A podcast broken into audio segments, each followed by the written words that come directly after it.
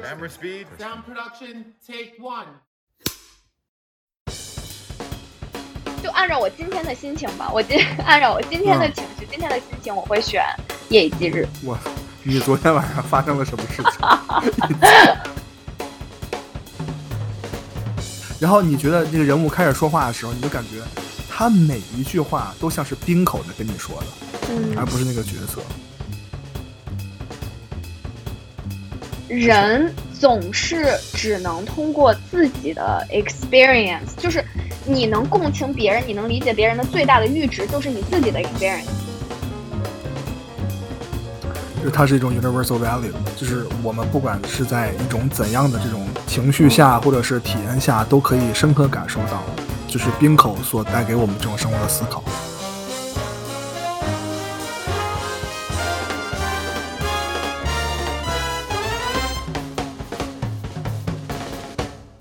大家好，欢迎你来听洛城二三事，我是亮。我是佩。这一期呢，这是我们第几期了？咱别数数了，第五期节目了啊！嗯，就是非常可耻的，按照佩的要求，我们来追一期热点。不要把这锅甩我身上。没有没有，其实开玩笑啊，这一期是我们两个都异口同声说，我们必须要录一个最近非常热门的导演啊，滨口龙介，冰口龙介，就是最近当红炸子鸡。嗯对当红炸子鸡。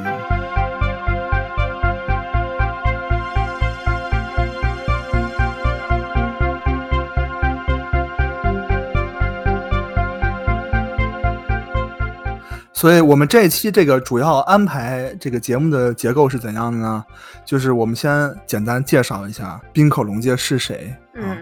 然后呢，冰口龙介是一个怎样的导演，嗯我们的对冰口龙介的印象是什么？然后之后我们会从这个视听跟剧作，就跟我们之前的节目一样，来聊这个冰口龙介吧。嗯啊、这一期我们把这个顺序稍微呃倒一下，就先聊视听，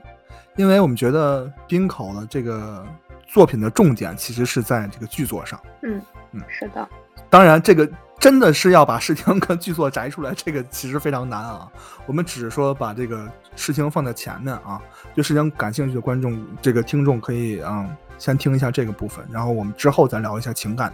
上面的东西，好吧？嘿，来吧。好，那么就由我来负责这个最没有技术含量的这一部分。先我这也太有技术含量了，怎么介绍他好呢？对吧？简单介绍一下这个导演。怎么说呢？我真的觉得，就是我们之后接下来可能会从更多的从作品上去去表达，嗯、我们对这个导演的喜欢呀，或者对他的一些理解什么的。我觉得大家可以就是简单听一下他的这个生平。首先，这个冰口呢，他是一个七十年代生的 导演，日本导演啊。然后他是比较典型意义上的学院派的导演，他没错的本科他读的是文学，东京大学的文学，然后之后就去了东京艺术大学去进修电影的硕士。然后他也是在这个读研期间，其实是拍了很多试验性或者这种独立性的短片。然后在他毕业的之后的第一部长片，其实也就算他的毕设吧，毕业毕业作品《Passion》，呃，激情，中文中文片名叫《激情》，是二零零八年推出的。然后，呃，其实这个片子推出以后，其实就已经受到了很多，不管是影评人也好，还是观众的一些非常正面的这种评价。然后从零八年到呃一零年之后这段时间，其实冰口并没有推出就是特别多的这种长篇作品，直到二零一五年，呃，冰口在这个洛迦诺电影节上 drop 了一个五小时的剧情片，这个也是让李昂为了准备这期节目啊，艰难刷完刷的灰飞烟灭。刷过的一部片子叫《欢乐时光》。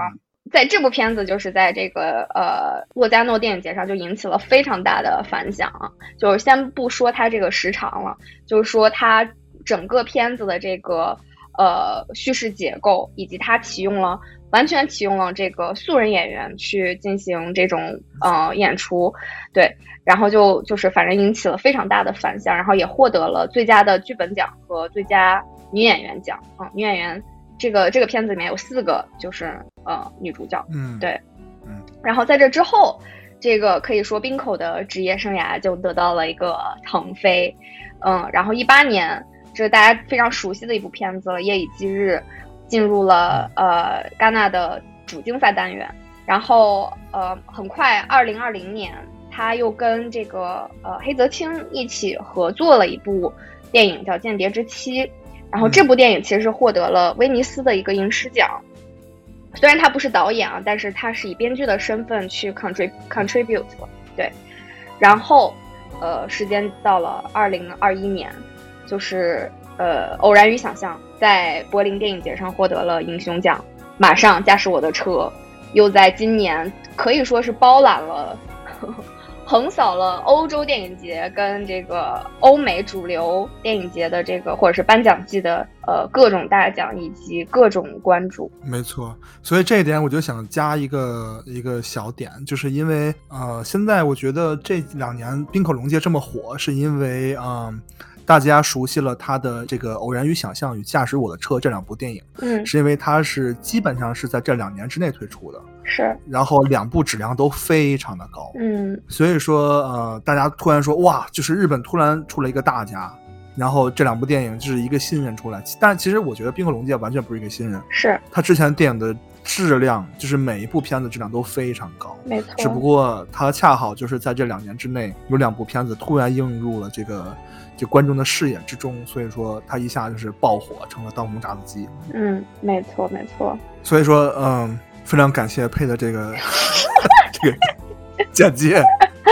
嗯，OK，就是因为我们这节目也是呃是面向所有人的，也给一些不了解冰口龙介的人做一个相当于一个引子吧，一个铺垫吧。嗯，然后之后呢，我们这个节目从现在开始会有涉及一些剧透，所以说如果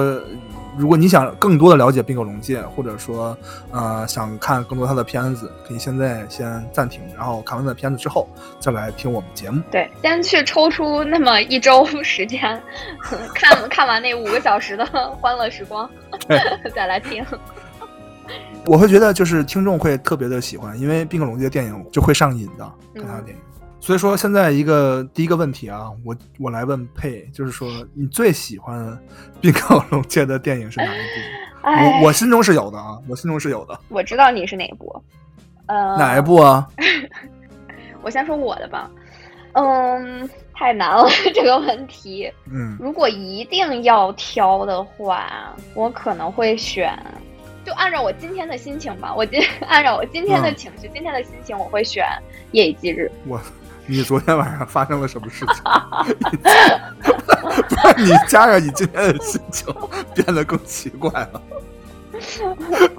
OK，doesn't、matter，I won't ask。OK，》。嗯啊，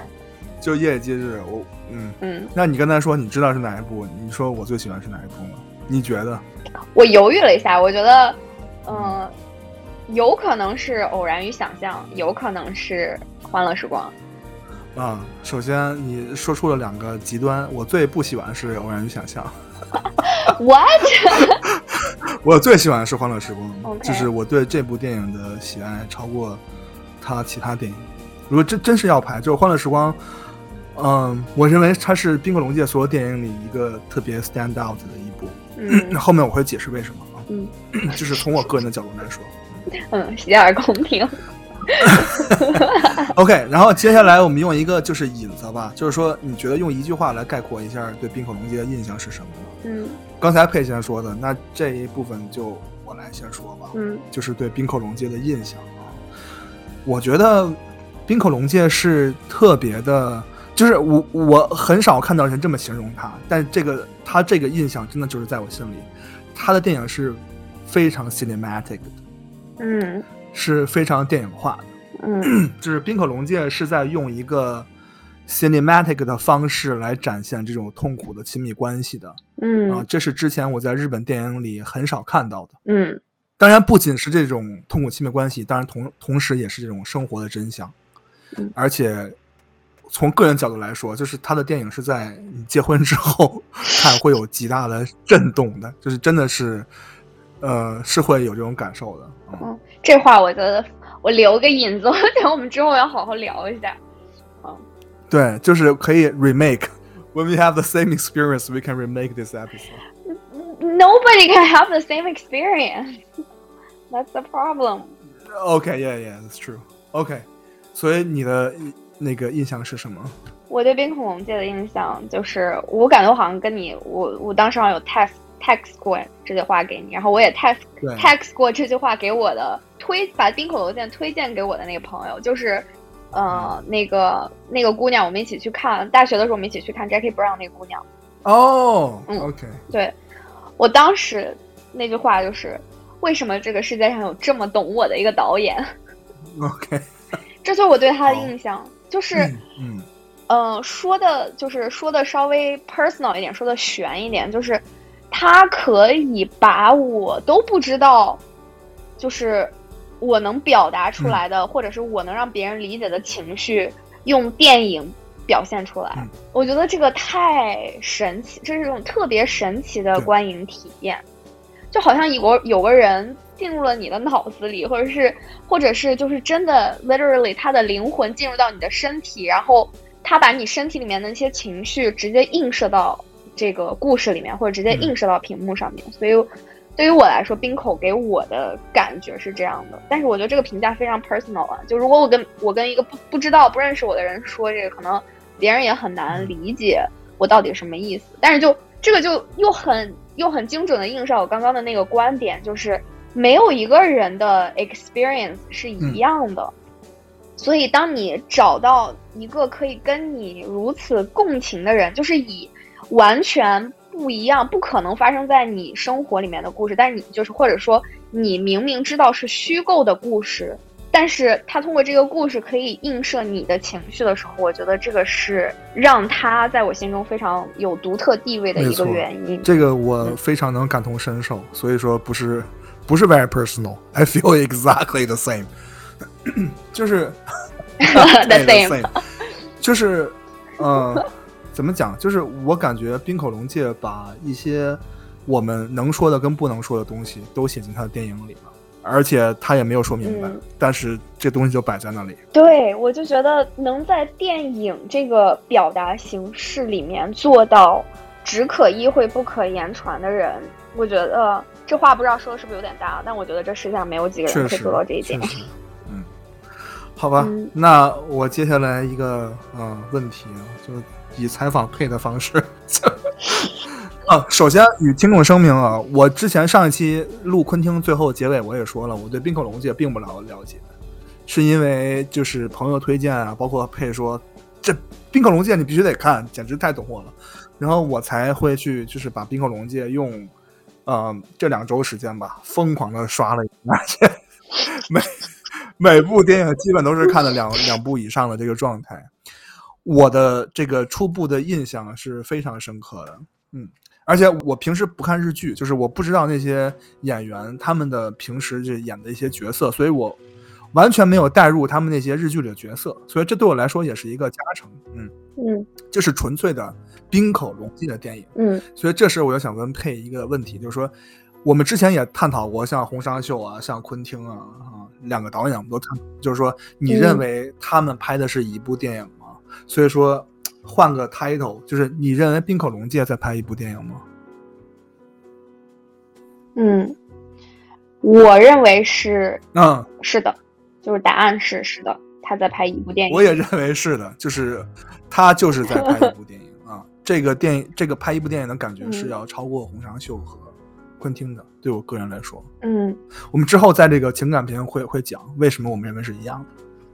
好，接下来我们就从这个好视听的角度，简单吧，呃十几分钟、二十分钟来讲一下，就是冰口龙介视听上给我们怎样一个感受，或者说它真正厉害的地方在哪里。好，我先开始吧，因为我不得不说一个，我太期待了，我我一定要让你先开始。就因为之前我已我已经把这引子放在这儿了，就是我为什么认为冰口龙介电影是 very cinematic，我觉得很多听众听到这个也会很嗯很奇怪，因为 why 就是我们可以说很多电影 cinematic，为什么冰恐龙界？首先，对对，首先啥？为什么你就是什么是 cinematic？或者你可以直接通过就是分析冰口龙界的这个嗯视听来来分享一下。我认为冰口龙界电影是非常的 cinematic，但同时又是有一种 stage drama 感觉的，就是这种舞台剧的感觉。我觉得这个应该是大家都都有认可的吧。嗯但是呢，这两者并不矛盾。我反复的去思考这件事情，因为他的视听给我这个印象太深了，因为他又给我一种像看啊、呃一些纯 cinematic 的电影，比如 Joker 啊，比如 Gravity 这种的 cinematic 的沉浸感，但同时我又知道那个形式是 stage drama 的，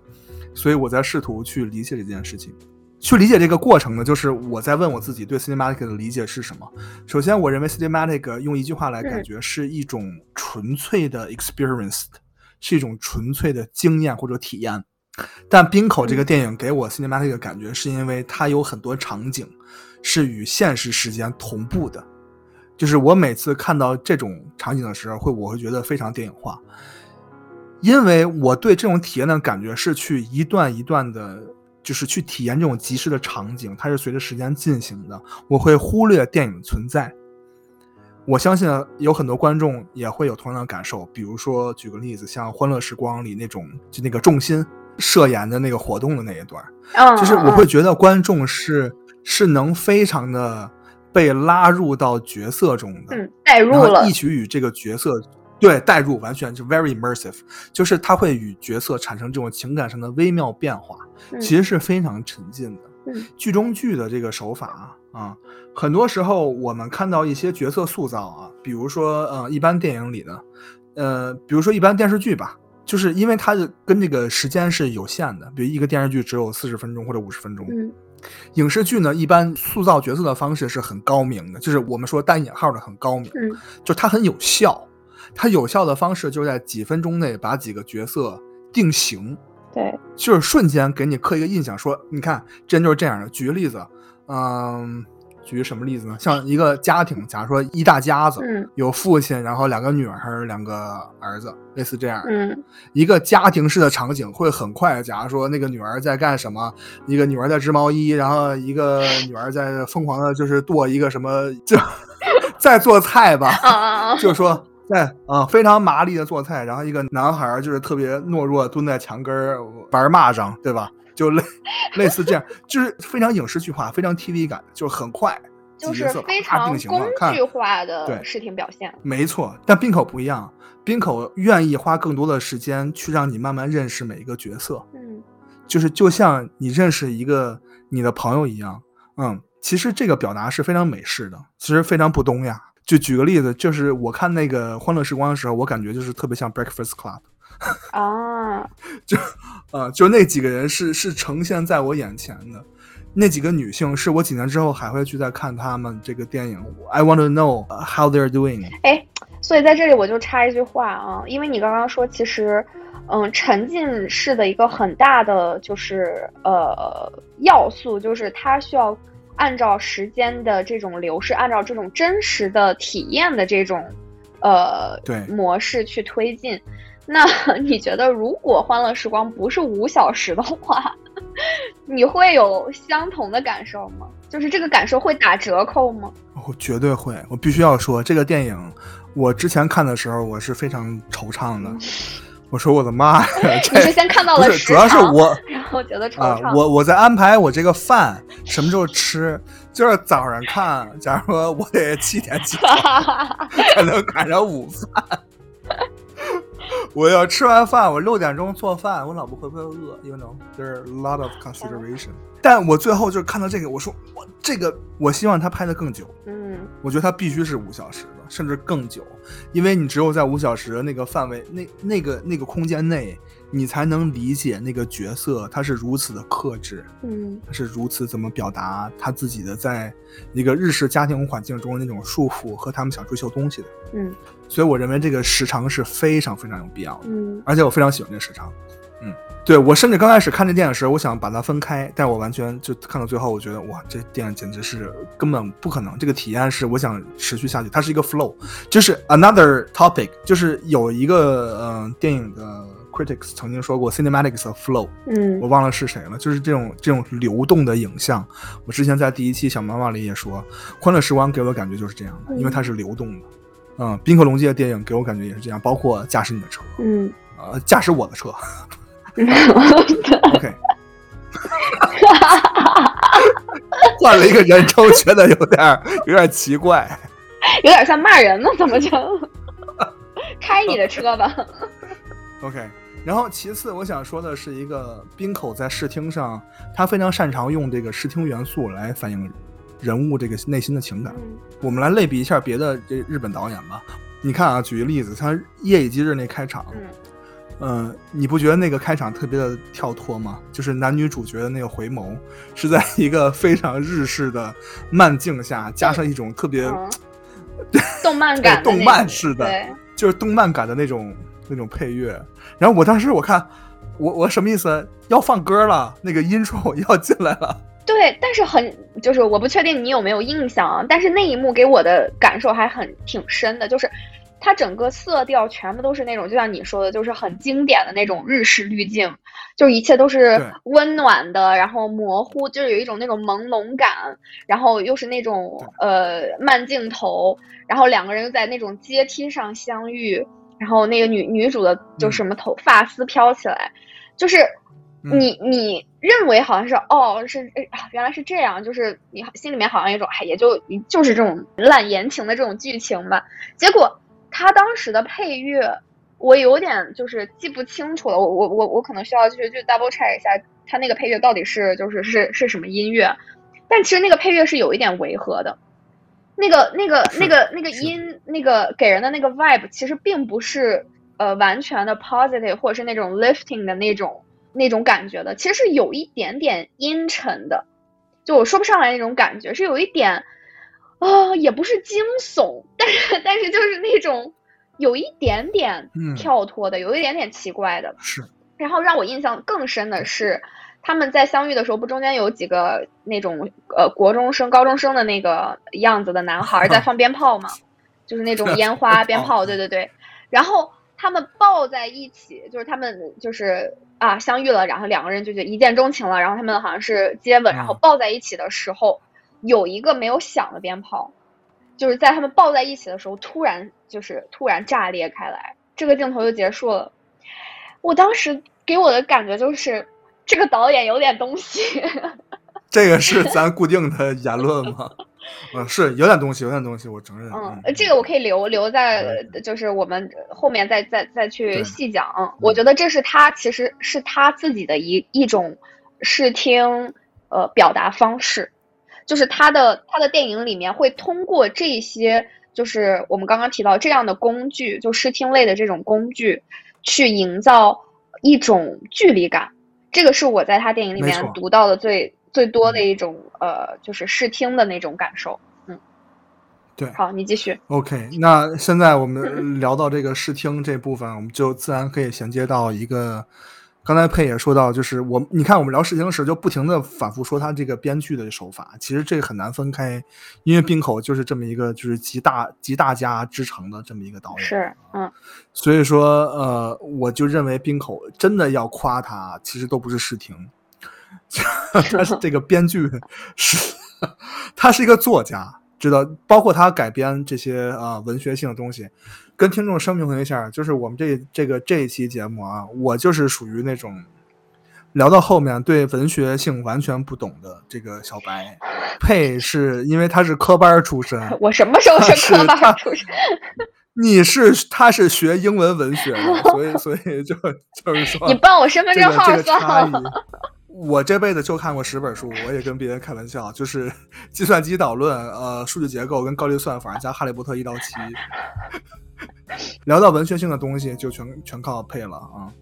所以接下来我就要说的就是，即使从一个没有任何文学修养的人角度来看，嗯滨口龙介也是一个非常厉害的编剧。嗯嗯，这个编剧，我认为他厉害在哪里呢？就是说，因为我曾非常迷茫的去想过，就是说日本电影到底哪里不吸引我？嗯大引号现代电影啊，嗯。我最喜欢的日本导演，我觉得佩也知道，就是那种 Takeshi Kitano，、嗯，就我恨不得把北野武穿身上，就就是这种人，就是。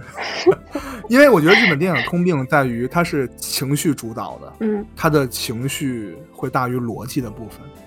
啊，所以这也是我为什么会对很多日本这种带引号的文艺电影不感冒，比如说像这个嗯。岩井俊二，嗯当当然，岩井俊二已经算很不错的了，就是很不错了。嗯比起那些什么日本纯美食的那种，就是纯凑那种长度的电影来说，要要要好很多，就是那种治愈系的。但是我觉得冰口龙介给了我一个答案，我认为他是一个有格局的一个导演，嗯且他是有一定的这个社会责任感的。嗯他不是会说我拍电影是为了一个怎么说呢，找到共鸣，因为他的电影里有足够的共鸣，只不过你读得懂读不懂的问题而已了。嗯嗯，滨口龙介的角色人物，如果你细读的话，都是有非常强烈的 motivation 的，就是跳出这种情绪主导的因素。当然我，我相信在这里很多听众会说，那《夜日祭日》里那个女主在反复横跳，就是 一会儿跟这个一会儿跟那个，是不是情绪主导？但其实我真的不是啊，那个女主是有很强的 motivation 的。我不知道佩有没有这样的感受啊？嗯只不过就是我觉得我是更多的是从女性的角度来看，包括我看完那个电影，我跟我的呃妻子也在聊这个问题，她认为他是有足够强的 motivation 去这么去做的嗯啊、之后我们在情感这个这一篇里也会去讨论嗯这个冰口电影里角色的 motivation 到底是什么。好，那除此之外，我最后要讲视听的一个地方就是冰口最招牌式的，就是那种小金式的对着镜头说话。当这件事情发生的时候，就是冰口想告诉观众的一件事情，嗯，就是他角色里那个题眼，就是说我想告诉观众，这是我想 deliver 给你们的话，而不是角色想跟观众说的，而是冰口想跟观众说的。嗯，嗯，我是对这点感觉非常的深刻的。所以你觉得这个是他电影里面就是戏剧的那一部分吗？呃，不是，是他自己个人的部分。你觉得这是他其实他自己的一种呃视听风格，或者是视听工具？是他自己介入到了角色之中了。嗯，You know what I mean？、就是就是那个人说话，我觉得是冰口。我觉得这个是特别有意思的一点，因为我好像在一篇他的访谈里面看到过，就是原话我记不清了，就是大体意思就是说，他其实一开始就是在开始作为导演去拍摄作品的时候，他心里面是有这样的冲动的，或者这种嗯。本能的这种、嗯。呃倾向，就是他想要去，就像你说的，他想要进入到演员的这个身体里面去表达一些他的东西。但是后来就是从《欢乐时光》，因为他其实《欢乐时光》是完全启用素人嘛，然后他就是怎么样让这些素人能够融入到他的这个叙事里面，融入他这些人物里面呢？他其实是通过 workshop 的形式，就其实也有点像那个呃，就是电影里面的那那个场景嘛。驾驶我的车，对，对。就是他希望可以让这些演员通过呃完全沉浸式的、进入式的这种呃互相的这种互动，或者是这种呃对于表演有这种进入式的理解，就他他其实是通过这种形式去等于是 back up 他对演员的控制，就是他对。他后来发现，其实让演员自己的去 react，自己的去流露自己的情感，反而会更，嗯、对于叙事来说更有效。就他觉得这个这个方式可效果可能会更好。对，所以我就觉得特别有意思。你刚刚提到那一点，就是我觉得你可能是看到了他就是穿插在叙事里面还仍然还有的那一部分控制力，就是他想要去很直直接的表达的那一部分。嗯因为我觉得太明显了。嗯嗯，他视听有一部分是非常真实的，嗯，就是他那个对话甚至是站桩式的，就两个人你说一句我说一句，嗯对吧？完，他突然就给一个人物的那个大特写，就嗯贴脸似的，你你我就情不自禁的感觉，我说嗯，这是这是为什么？然后你觉得这个人物开始说话的时候，你就感觉他每一句话都像是冰口在跟你说的，嗯。而不是那个角色。包括嗯，《偶然与想象》里那个教授，嗯。包括《欢乐时光》里他们在那个温泉底下说，我们不如再认识一遍，说嗯我是谁谁谁谁谁，你是哇，那个真是太感动我了。我觉得那个是冰口想带给我们的一些价值观啊，嗯。就是他自己实在是控制不住自己，就说我来 control the character，嗯。嗯，我是能切身实际感受到这一点的。好吧，那试听就先聊到这里。我们接下来下一趴就好好聊一下冰口这个电影里的一些他在剧作上，他的剧本里，包括尤其是情感上吧，嗯，我觉得可以叫 可以叫情感片了。好，OK，好，那我们就先这样。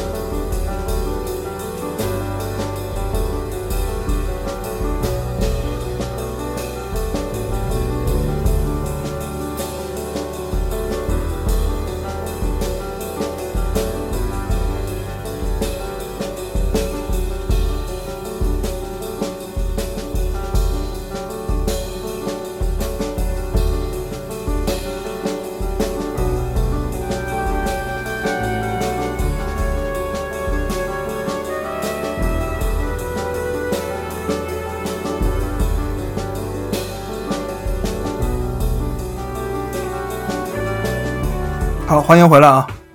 我们第二趴就聊一下这个冰口的情感片。我给这个情感片定了一个标题，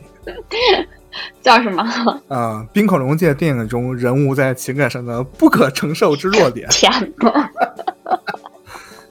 怎么样？有没有特别村上春树？有那味儿了。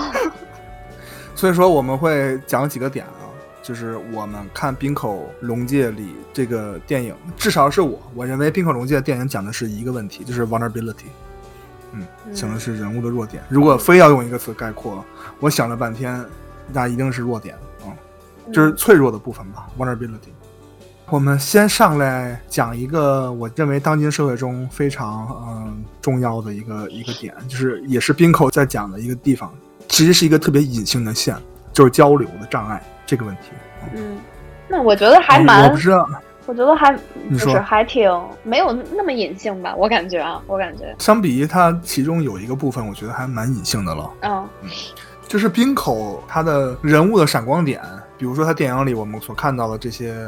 呃，比较真诚的部分，比如说这个偶然与想象中，这个教授第二故事与这个女学生对话，嗯包括这个驾驶我的车里那段非常精彩的戏，也是我呃驾驶我的车里第二喜欢的这个桥段，就是这个男主与与 Takasuki 在这个车里这个坦白。嗯嗯嗯嗯是非常非常精彩的啊！就是这种啊、真诚的交流，包括这个建立交流的过程吧。比如说那个驾驶我的车里，男主与他那女司机的那个建立情感的那个那个过程，嗯也是非常动人的。所以我认为冰口是在探讨这种交流障碍的。嗯，我不知道佩怎么看这个问题啊？嗯，我觉得怎么说呢？就是我很赞同，我也特别喜欢他在他的影片里面，就是两个人物这这段故事或者这个场景，他就 focus 在这两段人物的就是对话上面，然后通过这个对话去拉近两个人物的关系，然后嗯，去交换两个人物的情感。就是我觉得这个是他电影中非常他已经运用自如的一一种能力了。嗯这个是我很喜欢的。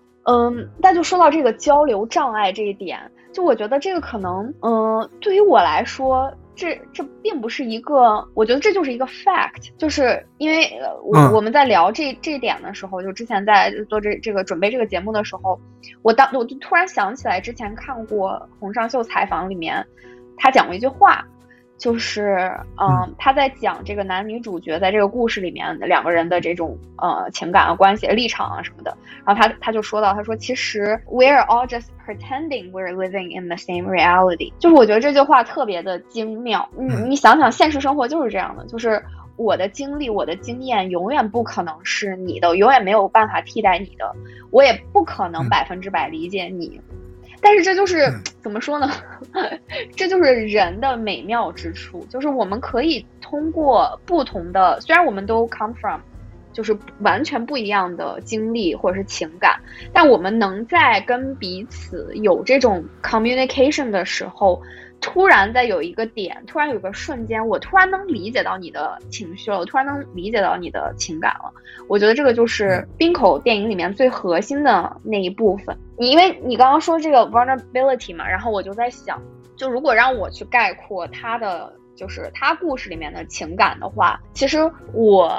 这也是为什么我特别喜欢《夜以继日》这这个电影啊。就我可能看到的更多的不是一个女主，就是这个女主在两个感情之间或者两个人之间的这种横跳。其实我看我可能看我可能想真的是想的太就是想的有点太多了，或者 overthinking 了。但是我其实看到的是，嗯，冰口在探讨的是。我就是我本我就是 self 跟嗯嗯 others 的关系，就是这个女主她跳的其实不是跳的呃，就是两段情感，她其实跳的是我到底是什么，就我跟他人的关系到底是什么，我到底要生活在哪一个维度上面？就是她映射在电影里面，就是这个女这个女生她对于情感的呃理解到底是他想要的是这个呃很脏但是很美丽的河。还是他要的还是在这个现实之上的那种已经被，呃，虚拟化的，已经被就是理想化的那种那种生活。就他到底要的是哪个？他到底生活在哪一个 reality 里面？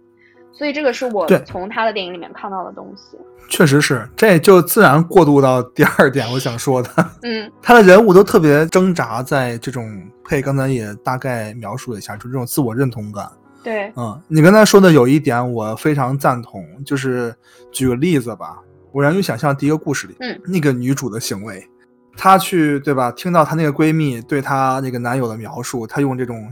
怎么说女人的第六感，嗯，觉得那是她男友，然后瞬间回到公司里与她那个男友发生的那道对话，中岛部对吧？哇，我觉得是你的菜对吧？你这期的目的就是为了报我身份证号是吗？给我们这些宝贵的听众，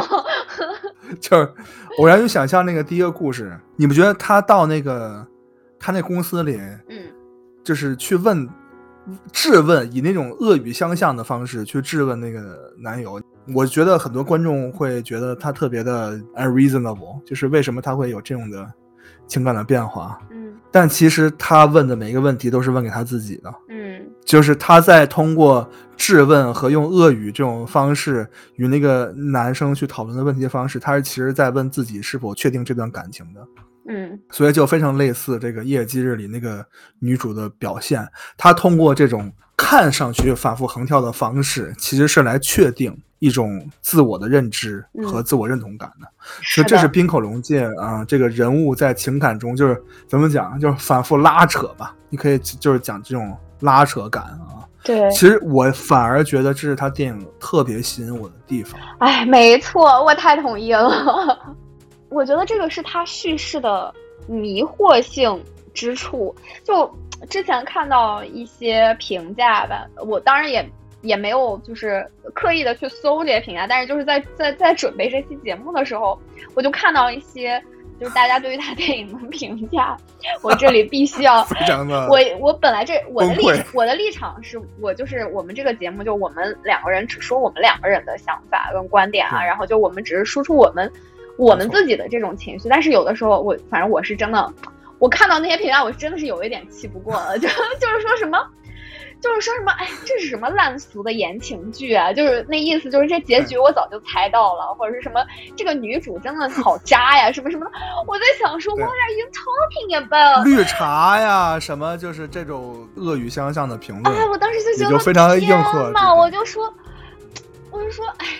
我，但是我气完了以后，我就在想，我就意识到一个问题，这个就是，这个就是这个导演伟大的地方。人总是只能通过自己的 experience，就是你能共情别人，你能理解别人的最大的阈值就是你自己的 experience，就你你的 experience 已经限制住了你能理解这个世界的范围。所以他讲的这个永，我觉得他讲的这个话题真的是非常残酷的，但是又非常对永恒的，就是这个这个可以在任何的故事里面去。去探讨这个话题，而他选择的就是以亲密关系这个这种关系去探讨这个 self 还有 others 的关系。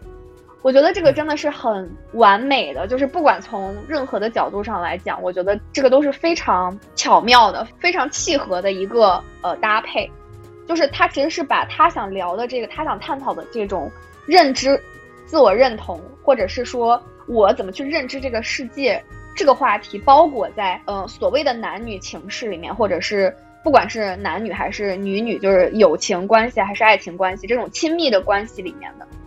所以我觉得这个是他电影真的很吸引人的地方，但与此同时也是在叙事上会比较迷惑的地方。如果你只看到是嗯男女之间的这种爱情的话，就是这个男的。呃，这个女的对这个男的有，为什么会有这种感情？然后为什么他又去找了那个男的？就是如果你只在纠结这种事情上的话，我觉得这个电影的乐趣就少了，少了大部分。就是他他电影的乐趣的重点不在于这里。嗯，Let's mark the day，就是我们在第五期节目的时候终于达成了一种和解，就是 Finally we're on the same side。我你知道我看完这电影，我也在跟我朋友讲，我说你知道《冰可龙界》电影伟大的之处在于哪儿吗？就是你看完《冰可龙界》电影，嗯，你去上豆瓣，嗯，去搜这些评论，你看到的这些评论，就是《冰可龙界》电影想告诉你的，嗯，就是你看这些评论，你会觉得这是《冰可龙界》的电影，嗯。我刚才也在讲《冰河龙界》电影是反复拉扯，包括我之前所说，为什么《夜姬日》的女主是。嗯，人物是有 motivation 的，嗯，呃，尤其是在电影的结尾吧，她最后又去找麦了，嗯，她之前跟她男主说，说我跟你在一起很幸福，但只要那个男人出现，她瞬间就被拉走了，嗯，就是那个 moment，嗯，跟他在一起坐了那个车，他开车到海边之后，他又回来了，嗯，你不觉得这个过程是非常相似的，在驾驶我的车里重复的体现了，就是他和那个女司机回到他那个家乡，对。就最后在那个雪地的时候，对对，然后他自我和解了，然后又回到他原来那个剧场去演出那个那个舅舅的角色，嗯，其实是一样的，整个过程是一个一样的过程，真的就是这样。对我们为什么在刚开始我问佩那个问题，就是你认为《冰河龙街》在拍一部电影吗？我们异口同声都认为是，这就是一部电影，只不过是不同形式而已，嗯，对吧？对，我觉得这个就是他这个导演的呃社会性所在，就是没错。我我不知道这个是不是可 可以过渡到，就是他电影里面这种文学性也好啊，或者是你你你说他电影其实是很有诗性的，就是因为我觉得嗯，他本身已经跳脱出来，就是嗯，他虽然是讲的是个人的事情，是非常 personal 的。呃，这种 experience 就是它每一个故事都是这样的，它的切入点是非常非常小的，非常具体的。但是它在这个过程中，它其实他想探讨的其实是一个已经呃存在于或者是已经跳脱出男女这种这种呃立场的这种这种东西了。就你刚刚提到那两个场景，就是你刚刚说的时候，我的情绪马上又回来了，就是我能特别清楚的。就是回想到我当时看那两个场景的时候，其实我看到的，我敢就百分之九十的就确认，就是我看到的时候引发的情绪，跟你看到的时候引发的情绪肯定是是一样的。对，就是肯定是共通的。就虽然我们的经历是不一样的，但是我们的情绪是共通的。我觉得这个是冰口特别，就是他特别厉害的一点。就他觉得，不管他的观众是站在哪一个立场上，我觉得他的情绪都能，他通过叙事表达出来的这些情绪，都能让你觉得自己被很好的接住了，被很好的共情了。而且他用一种非常自信的这种叙事方式，把他的情绪展现出来了。就我觉得他的那个表达是非常沉着的，很稳啊。对，我觉得这个是他文学性的一种体现，就包括他在这个。呃，电影里面穿插的呃戏剧的穿插，就是呃就是这种剧中剧的结构，就展现出那种类似于戏剧般的那种仪式感。我觉得这个都为为他叙事的这种沉着，嗯，加成了。就是观众其实是他的视角是打开的，就是他看到的是整个这个剧院这个这个舞台上所有人物的这种。变化呀，所有人物的这种呃互动啊，然后以以及这个故事的呃展开，我有的时候看冰口的电影，就是有一种感觉，你看到最后你会觉得，就是我可以容纳掉这个电影里面所有的发生的所有事情，就是你 你的情绪已经被就是打通了，就是共通了，嗯啊，我觉得这个是我觉得它叙事风格里面特别独特的一点，然后。另外一点就是，它的其实两部吧，还是三部片子，呃，都是根据文学作品改编的。就就比如说，呃，《夜以继日》也是一个日本小说改编的呃电影，然后包括这个《驾驶我的车》就不用说了，就是村上春树的这个呃原作改编的。其实它是在里面又加了两个另外的故事，因为《驾驶我的车》本身就是一部短篇小说，就很短的一个小说，对。然后他又在这个电影里面加了另外两部同样呃另外两篇同样嗯也是在这个村上小说。村上 春树小说集，村上村上这个小说集里面另外的两部短篇的故事内容，他也把它加进去了。然后就更不用说他把那个万尼亚舅舅，就是契诃夫的那个戏剧也加进去了。就是他整个 他整个这个电影的基础架构就是非常文本式，就非常文学文学性的。但是我觉得这个，嗯，已经已经是非常表层的一种文学性了。它就是它是以小说也好、戏剧也好改编的，嗯。但是在除此之外，我觉得它在视听啊，然后剪辑上都非常好的融入了呃文学性的元素。意思就是说，它的视听是非常克制的。我觉得刚刚也提到了，就是它有很多镜头语言上的留空或者是留白，嗯，对，然后。我觉得这个非常有效的一个呃结果，就是它会让这个电影变得非常有趣。你会一直跟着它的这个镜头在走，并不是说这这一个镜头里面发生了很多事儿就让你眼花缭乱，并不是这样的，而是说你在消化它每一个镜头没有说出来的那些东西，就没有表达出来的那些东西，就导致，反正我看他的电影，每次看完以后，我都要想很久，我都我都要消化很久。就是不管是情绪上也好，还是我在想他这个故事背后的一些没有说出来的这种这种表达，我觉得这个是让我就是有点上瘾的地方，就看他的这个叙事。嗯，对。刚才佩也讲到这个文学性，《冰口龙介》里电影里，其实真的要提到文学性啊，他拍过这么多电影，嗯，非常实在的说，我认为驾驶你的车，呃，驾又驾驶你的车，驾驶我的车是最好的。嗯。为什么我认为是最好？虽然我个人情感不是最喜欢，我更喜欢《欢乐时光》那种，就是《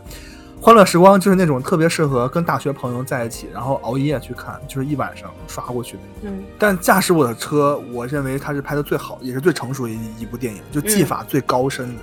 就为什么呢？就《Drive My Car》这部电影，它的最妙的地方，我看这电影的时候，我拍案叫绝，就是说回顾冰可龙界之前的电影啊。包括夜以继日，包括欢乐时光，包括啊偶然与想象，那稍微之后了。就是那个人物在自我和解的时候，他是有一个 target，他是有一个目标。嗯，包括夜以继日里，就是麦和这个男生，这个新男友，对吧？包括偶然与想象，第二个就是那个教授，对吧？他是有一个 target，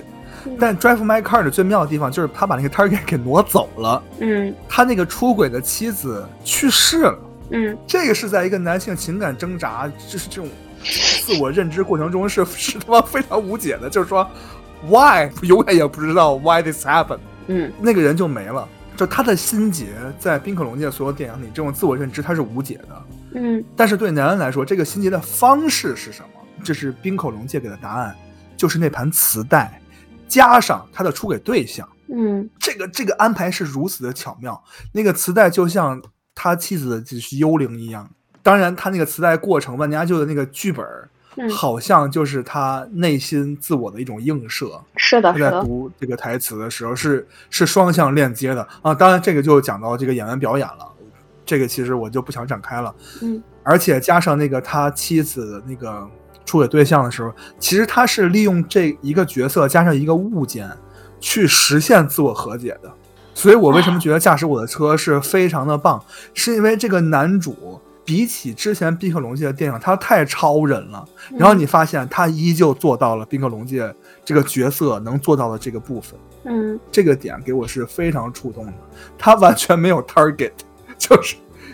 his wife is gone，然后他依旧做到了和解，是通过司机，他那个女司机也好，是通过磁带也好，是通过这个那个出轨对象也好，whatever。嗯，他最终实现了自我和解，包括整个电影最后的那一段镜头，他和那个是是 Sonia，嗯，对吧？那个哑语的，哇，那个那个光就是完全舞台式的一个电影 cinematic 的展现，打在他们俩身上，然后用这种肢体的触碰去完成整个电影最后的这个桥段是非常美，也是我认我认为完全不隐性了。这其实是冰可龙界里非常就是通过他自己表达，就是说，This is the beautiful part of my movie and feel it。嗯虽然说他那个结尾啊，有有有一点稍微有一点就是唐突，就是他把车送给了那个女司机，嗯，但在这之前，就是戏剧那一段是给我非常大的震撼。我觉得这是冰口龙介，呃，我可以说他是一个大家，就是我觉得 OK 可以了，你可以和维伦纽夫站在一个台阶上。没有捧一杀一，我是捧一捧一。呃，听出来了。就我很开心的一点是，就是他电影里面的这种文学性，我不知道这个是不是个人的立场，还是说这是一个呃吸引会吸引到大多数人的一个部分吧。我觉得他触到了文学性的内核，就你刚刚讲的这些，呃，就比如说在呃驾驶我的车里面有通过，呃，他这个男主他得到 closure 的工具或者是途径是那盘磁带，而那盘磁带读的是万尼亚舅舅这个这个戏剧，在原著小说里面，村上的小说里面只有一句话，就是这部戏的台词只在这个小说里面出现了一段话，它可能就只是一个类似于一个呃引子或者是一个铺垫吧。但是支撑《驾驶我的车》这部电影的一个很大的一条故事线，就是在排戏，就是这个导演他他给不同的国家的这个演员排戏这件事情上。嗯，而这个戏的本身又在呼应这个男主他找到最终救赎的这个心理心路历程，就是嗯这种互文，就是让我觉得，就让一个文学生觉得特别的，就是 mind blowing。嗯不是说这个东西没有办法被其他人重复的做到，就是呃被其他人重新的，就是在电影里面运用到。我就在想，他是怎么样能够 capture 到这个人物的这种情绪的变化？他是怎么样可以意识到，OK，这个磁带，然后加上这个这个人物他的他在这个故事里面的这个角色以及他的心路历程，他是怎么把它穿在一起的？而且以这么克制或者是这么巧妙、这么符合 cinematic experience 的这种方式嵌在一起的？我觉得就是就像你说，我我觉得他真的是一个 master。从这个角度上来讲，我觉得他真的是一个 master，而且我觉得他对于这种社会性的思考的热爱，使得他成为为什么大家觉得他是呃现在觉得他是当红导演，或者觉得啊他是东亚之光。我觉得因是因为大家都多多少少的，就是意识到了这一点，就是觉得啊、嗯 w e haven't seen this in a while，或者是 like ever，就是我们可能没有意识到原来呃电影是可以这样表达的，电影里面的文学性可是可以这样来体现的。所以我觉得这种思考，就是他的这种社会性的思考，是可以跨越文化的那种，就是受到欢迎的，或者是受到大家的欣赏的。我觉得这是让我特别开心的一点，就是网上会很多人把它比，就是跟侯麦相比嘛，which 嗯 I understand，、对吧？他们的主题看上去就是很，哎呀，就是啊，甚至还就是比如说侯麦。对啊，红麦呃红麦红上秀就是冰口，就是很很多人会 会给他们做这种交叉的这种 reference，嗯但是在我看来，冰口是非常不一样的，就是他讲的故事是非常不一样的。他跟红麦讲的根本就不是一件事儿，所以我，但是我，但是，但，所以我还是很开心嘛。就是我觉得他受到这样的就是赞誉或者是 acknowledgement，我觉得就说明了大家是可以理解到，是可以就是 get 到的他，呃，电影里面的这种社会性、文学性的东西的。这是让我特别开心的一点。我觉得电影就是一电影就是要这样，就是就是只有这样才对能不断的去发展，就不不断的去就是上升。嗯，对，谈到电影的责任感，或者说社会功能性啊、我认为我们没有必要就是去忽略这一点的存在，因为电影本身就是有这样的媒介的。当然，我们不能去嗯、谈一八九几年就是电影最初形态的时候是是是怎样的，因为它是一个纯商业的介质。当然，社会发展到今天，电影很大程度的一个呃作用就是去呃唤醒人类，我认为这是一个非常有必要的作用。啊，太对了，我我我我再说一句，因为我特意把这句话抄下来了，就是这是我说的，不是你说的这，我是我是说我很赞同你刚刚说的那句，因为我 I'm just kidding。冰口在，你是觉得我你刚刚在说，然后我在这抄是吗？我觉得太太棒了，太赞了。就是你是你说那句话太对了，就是呃，冰口在采访里面说了非常 不要不要自满了，就是他说了非常像像的一句话，就说我就复述一下，他说是电影让我的自我逐渐清晰起来，这也是我拍电影的理由，为了唤醒更多的人，这是他说的。哎，我就觉得天呐，太棒了！完了，完了，你要成大师了。没有没有没有，就是还是有戏的，就是百分之一的可能，百分之二。对，我现在把他这个拍电影的程度提到百分之三。OK，非常大的非常大的比率了，已经。嗯，我我刚才非常赞同佩所说的，因为嗯，你能在疯狂之前我也说，我之前没有看过冰口龙介的电影，我在疯狂的刷他的电影，最近。嗯。然后结合现在世界上发生的这些事情，嗯，就是我是觉得冰口是非常。能震撼到我的，给我一些正能量的。对，所以我们现在需要的是这种东西。没错。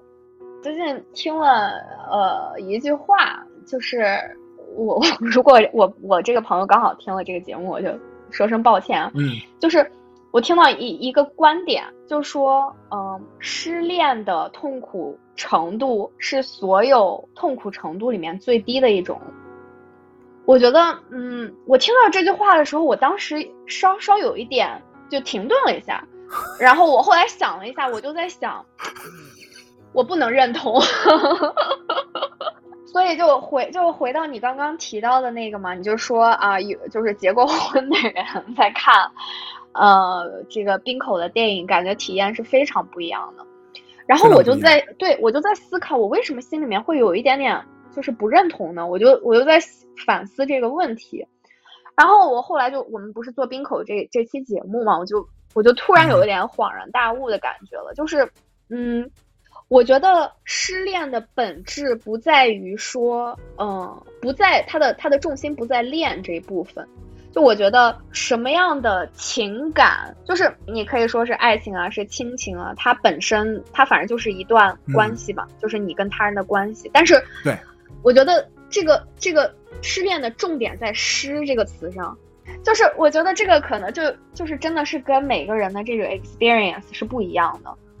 嗯嗯，我觉得其实我们就是在人在体验这个生命的这个过程中，你做的事情其实无非就是得到跟失去，但是就是这么一个简单的轮回里面，其实你更多的是就你逐渐的看清的是啥呢？其实就是你自己。就你其实是通过这个过程去不断的跟这个世界，嗯，建立这种 knowledge 的，去认知这个世界，同时也是来认知你自己的。所以，嗯，我觉得失恋的痛苦的来源，或者人本身痛苦的来源，其实是，就是你没有办法认同你自己的时候，那个时候是最痛苦的。所以。所以我觉得，就又回到说冰口的电影里面，你刚刚也提到了 vulnerability。我觉得这个 vulnerability 的本质就是在于，其实人类不管是男也好，女也好，其实都在尽可能的去 hide 这一点，就是尽可能的去隐藏这一点。就我们可能去 pretend 好像我们活得特别明白。我不是说所有人，也不是说 every all the time，但是我觉得很多时候我们是这样去做的。为啥呢？因为。我们深深的知道那个痛苦的内核来自于我们的不认知，我们的对自己的不认知、不认同，所以我们才会去尽可能的去 hide 这一点。这种事情特别特别能够通过亲密的关系被暴露出来，就是这个这个这个痛点或者这个弱点特别能能在亲密关系里面暴露出来。所以我能体会到的失恋的痛苦，不是说这个人不爱我了，我觉得这个这个东西确实是。呃，我承认这不是一个，不是一个会让会让我真正让人痛苦的点，而是说你你在这段关系里面的所有对自己的认知，对这个世界的认知被暴露出来了，且他就是跟你想的不一样，他就是他变了，或者是他你你有一种失去感了。我觉得那个那个点，那个时间点，或者是那个经历是。真的会让人嗯一直记下去的，所以综上所述，我我我我就真的没有办法。铺垫有好长啊！我真的没有办法认同，就是失恋或不或者是说，就简单的说，这种亲密关系里面的这种嗯，失去或者是亲密关系里面的痛苦吧，嗯，是痛苦程度最小的。我觉得可能这个确实是大家对亲密关系的定义或者是理解太不一样了。我不知道这个跟经历有没有关系啊？就是你刚刚说的，可能就比如说已婚人士对，呃，看嗯冰口的这些呃故事啊，看它里面的这些人物的这个呃情绪啊，会有不一样的体会。你是你是嗯怎么想的呢？啊、已婚人士这个这个角度，因为我看完这我看完这电影，我也在跟我老婆去聊这个这个问题。嗯，就是我们两个感觉最大的呃一个一个共点，就是在于《偶然与想象》第二个故事。嗯这个故事就像刚才佩所说的，你不觉得那个女主和教授整个谈论的过程，从她如此自信的觉得自己可以诱惑那个教授，到最后无论如何她没有做到她的 purpose，她没有嗯达成她的目的，对吧？嗯嗯，整个过程你不觉得是一个失恋的过程吗？是的，就甚至于我，我甚至就觉得驾驶我的车里面也是失恋过。你刚刚提到，就是这个这个男的他出轨的妻子死掉了。其实，对呀、就是你看这个故事的时候，因为它是个电影嘛，你你已经你你内心里面已经 set 这个 establishment，你就觉得哦，这是个虚构的。但是你想象一下，你的关系的一段关系的结束，不就是这样吗？就是这个关系的部分失是就是嗯消失了，没了。对你刚才你也问我这问题，所以说我现在就用我的观点去引出下一个话题，就是第三把，就是冰口龙介到底在传达我们什么信息？嗯因为我们讨论的问题就是说，包括我自己在很多年前我也是这么想，就是嗯爱情包括婚姻最好的状态是什么？嗯老生常谈的问题就是说，最好的状态就是爱彼此，但更要爱自己在这样爱情状态中的自己。嗯，没错。所以两个人才能共同追求进步。其实从某种程度来说，婚姻是一种 balance，就是说我们两个人在一起很舒服，嗯就是我们可以保持这种关系的同时，我们可以把更多精力花在让自己进步。嗯但是，就是这个维系是需要你付出极大努力的。我认为在当代啊，当然肯定是有些人，那就是上来对吧，情投意合，然后嗯俩人就是完全没有任何的接受不了对方的地方。我这个几率非常低吧，就是也像佩所说的，我们每个人想东西、做的事情是完全不一样的。嗯所以情感的维系，在某种程度上来说是需要动用负面情绪的，就是你需要付出努力的。嗯就是我们会说，就是要经营感情。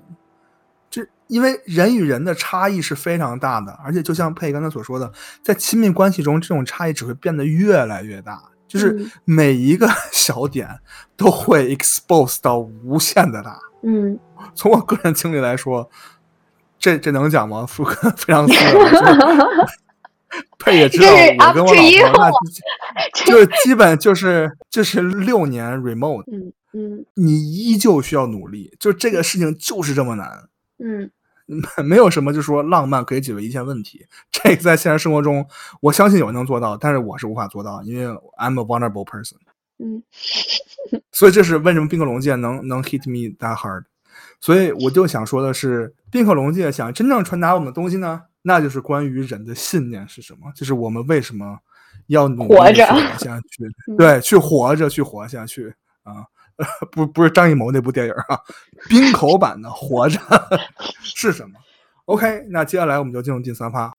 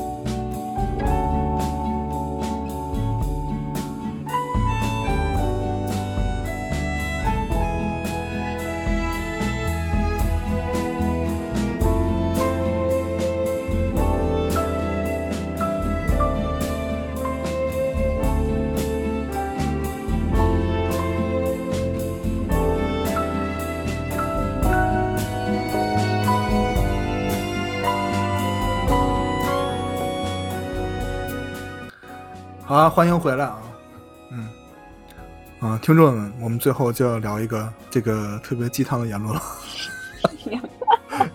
我们就想聊一下有关人的信念，就是冰口真正要告诉我们什么事情。嗯我不知道观众有没有和我们有共鸣。我们仔细的去回看像冰口电影里所有的这些角色啊，嗯你有没有发现，就是冰口每部电影里都有一个乍看这种非常不讨喜，有点不讨喜，就是这种特别清高的那种精英分子一般的角色。我不知道佩有没有这样的感受啊？我举个例子啊，教授，教授这是最明显的，《欢乐时光》里那个被出轨的男生物学家，嗯然后 Drive My Car 就不用说了，对吧？哎，这个单独说啊，我就特别想说 John Maker，。然后还有那个《夜以继日》里去斥责女主朋友的那个他的同事，斥责女主朋友就是啊啊啊！哦，就他们俩一起去他家看他演戏的那一段，然后最后俩人在一起的生孩子特幸福，那个、那个嗯给人感觉。哦，你说那个女的还是那个男的呀？就斥责他那个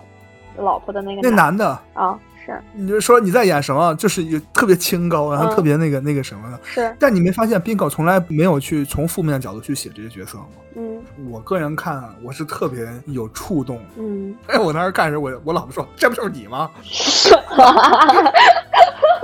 我说：“没有没有，没有对你也无话可说。就是他们这些角色是就是是作为冰口电影中一个非常重要的引线，我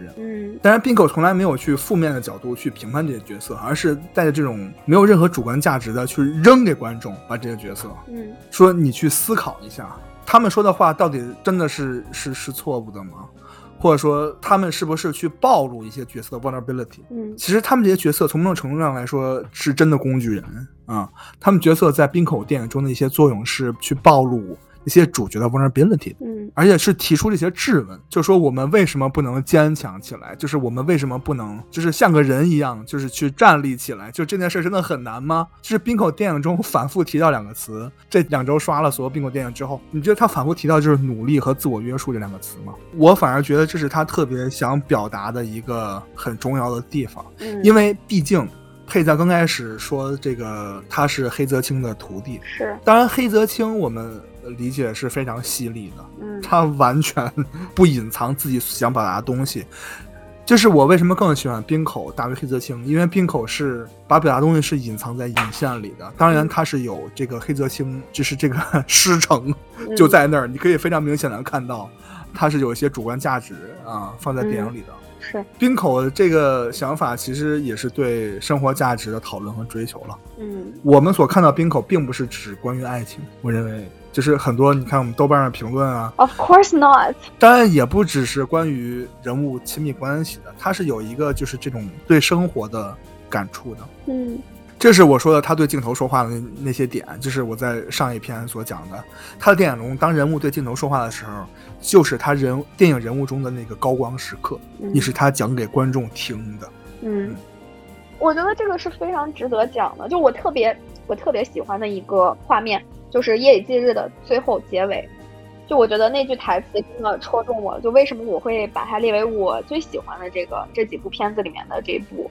就是因为最后这两个男女主角经历了这么多，然后两个人现在已经是从一开始的这种招子，他没有办法分清楚现实跟虚幻的这种呃 reality，然后到最后两个人很清醒的站在这个呃阳台上，然后两个人直视着镜头，就像你说的这个冰口在用角色的呃嘴在告诉我们一些事情，然后那个男主看着这条河说啊，这个这个河真脏啊，这条河真脏啊。然后女主说确实很脏，但它也很美丽。就这个是真的是让我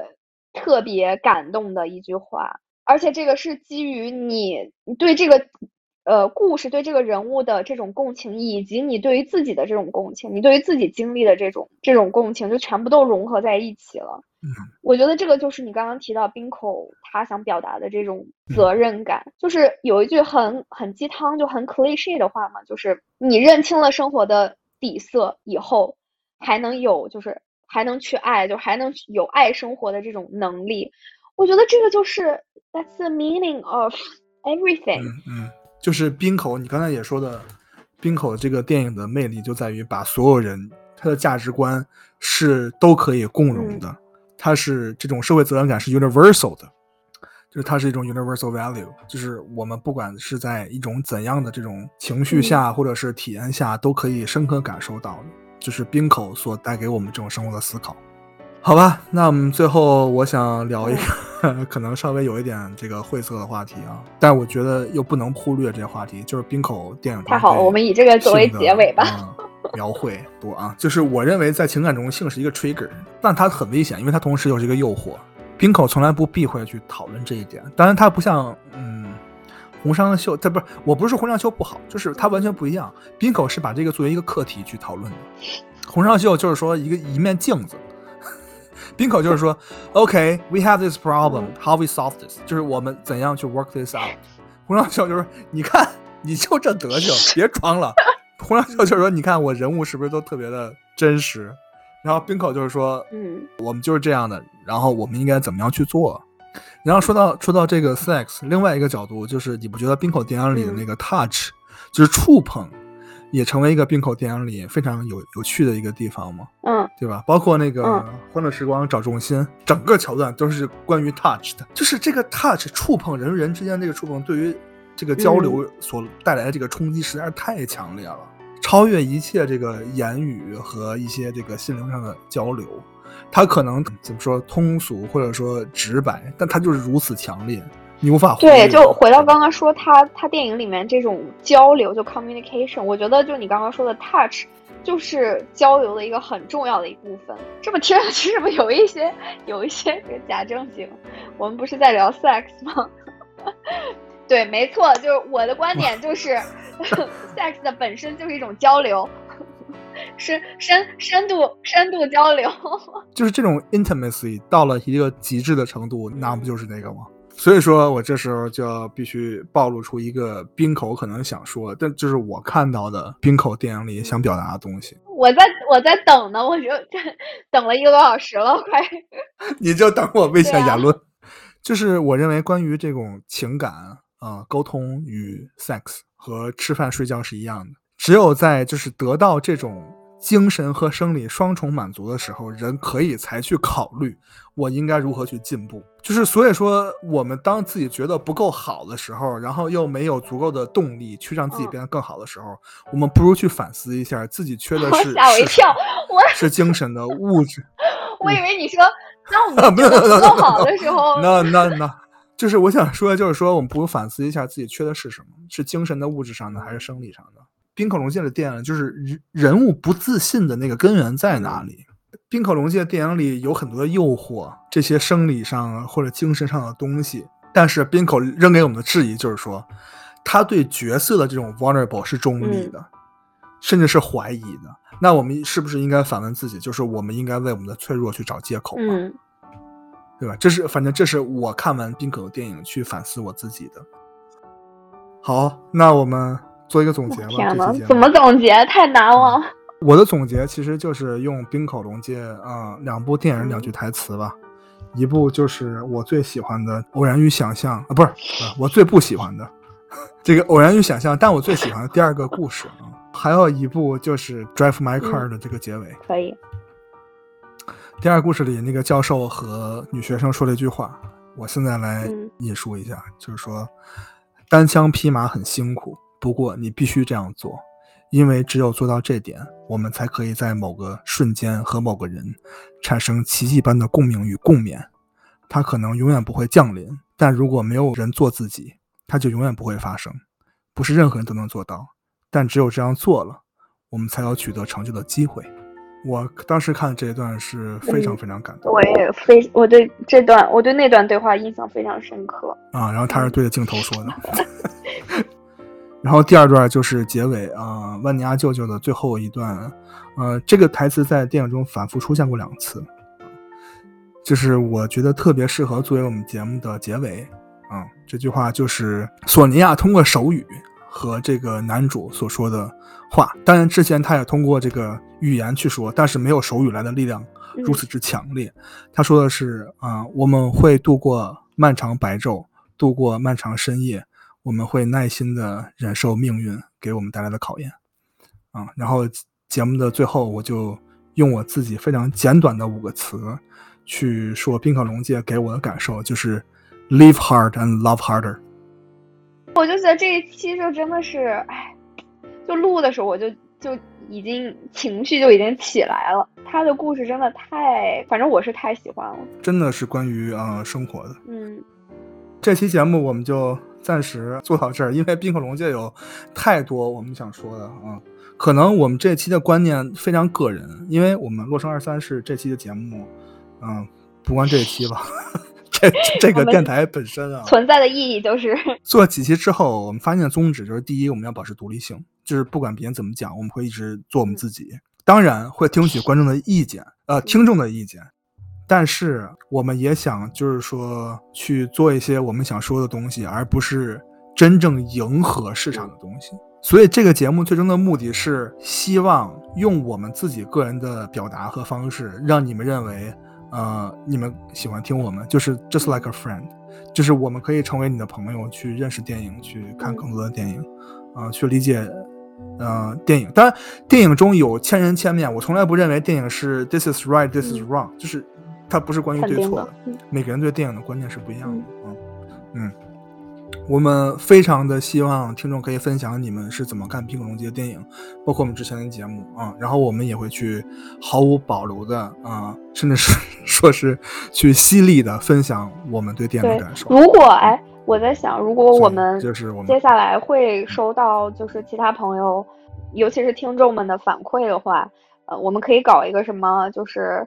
呃听众来信之类的。就是如果你对我们这一期讲的内容有一些自己的想法或者想有探讨的地方，其实呃我们也可以在下一期的节目中，我们看到了以后，呃我们也会给你一个反馈。我觉得这样还挺有意思的，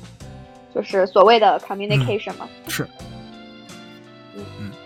吓我一跳，我以为你说办线下交友 会呢想，我这飞想飞不多回了，去。有点儿。好了，这期就这样，谢谢你的收听。感谢您的收听，我们下期拜拜再见，拜拜。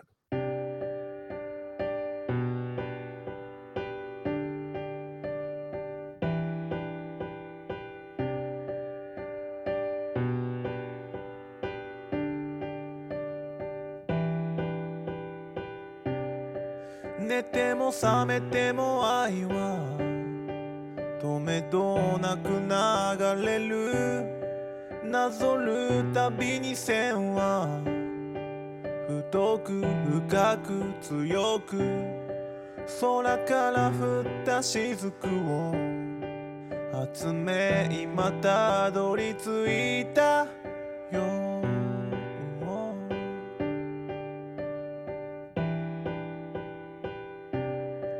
一度生まれた愛はと消えることなく空と海の間を回る回る回る。大雨が降った後に溢れ出た気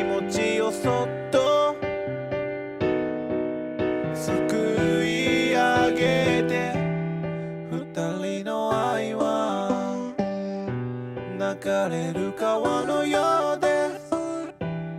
途切れることないけど。つかめない。つかめない。少しずつね愛は。形を変えてゆく。触るたびに心はほろほろと剥がれる。深く積もった破片の中へ君は飛び込んだ。飛び込んだ。飛び込んだ。不思議なほどに愛は。二人をつないでる。どんなに離れていても。強く強く強く